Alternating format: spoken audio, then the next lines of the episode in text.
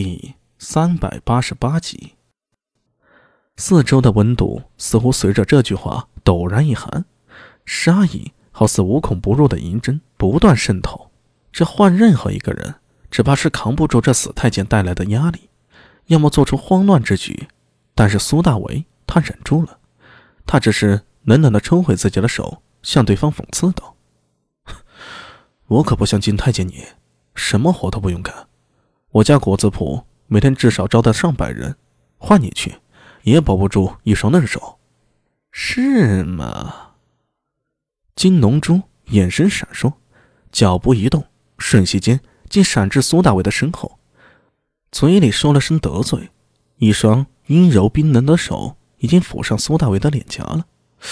这死太监居然有这么高明的身手！苏大伟心中寒意大盛。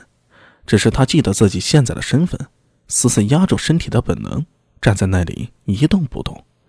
对方的手好像蛇一样细腻的蠕动着，从苏大伟的脸颊到脖颈，细细的慢爬过一遍。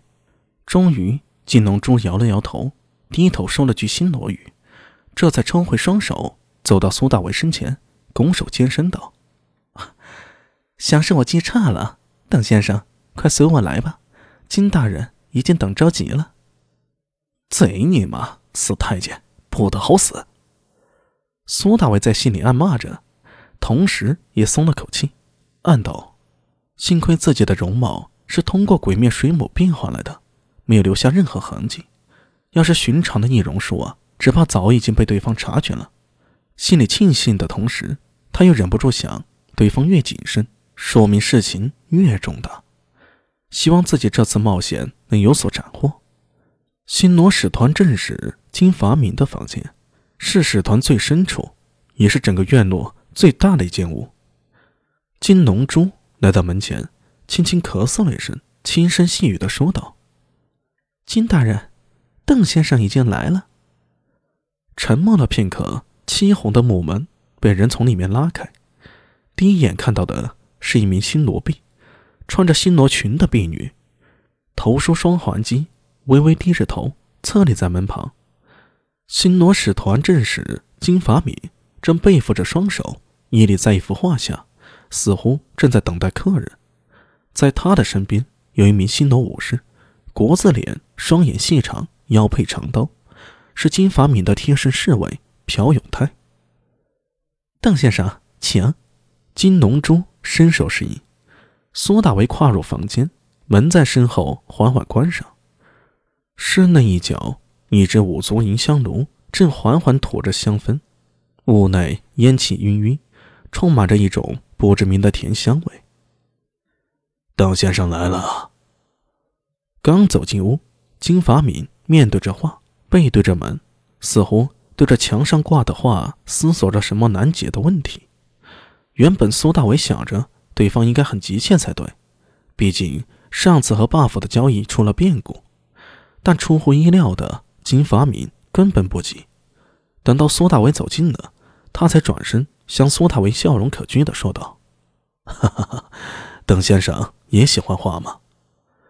苏大为抬头看了一眼墙上的画，那是一幅骏马图，落款是绿居，一个从没听过的名字。就算是什么名画家，对苏大为来说也没有任何意义。他并不懂得欣赏什么书法字画。幸好金发敏也没有让他品鉴一番的意思，而是自顾自的说道：“绿居是我新罗国有名的画师，这幅画是他仿唐国阎立本的六骏图。”说着，他摇摇头，感叹道。可惜无缘一见阎立本的真迹，只能对着绿居的芳华聊以自慰。听着金法米说的这些话，苏大伟心中唯一的想法就是：你个装逼犯呀！上次在大理寺的时候，这金法米可没有现在这般气度。当时的他只盼着捎去案子，在言辞上对塔堂官员都隐隐透着一份谦卑。如今的他指点字画。信手拈来，充满从容不迫的气场。或许这才是他真正的样子。苏大为心念电转，开口道：“画的事儿稍后再说，我想同金大人谈谈正事儿。金法敏伸手往下压，似乎让他稍安勿躁，接着又向朴永泰扫了一眼，后者立刻微微鞠躬，带着金龙珠一起缓缓退了出去。房间里只剩下苏大为、金发敏，还有那新罗婢傅彩洁。这婢女也是当时拐子爷重点标注出来的怀疑对象之一。时常出使团，与外界保持一定的亲密的联系。苏大为瞥了一眼傅彩洁，她年纪并不大，绝不超过二十，容颜秀丽，十指纤长。最让人印象深刻的是她的腿，不知是不是因为新罗裙腰身高啊，显得裙下的双腿长度惊人。朴永泰他们退出屋的同时，他走到屋角，在一方金案前跪坐下来。金案上摆放着一张琴，不是传统的唐琴，而是新罗的伽耶琴。纤白如玉的手指轻扫琴弦，一阵温柔悦耳的琴音如徐徐流水般响起。哎，现在可以说正事了。金发敏叹了口气说道。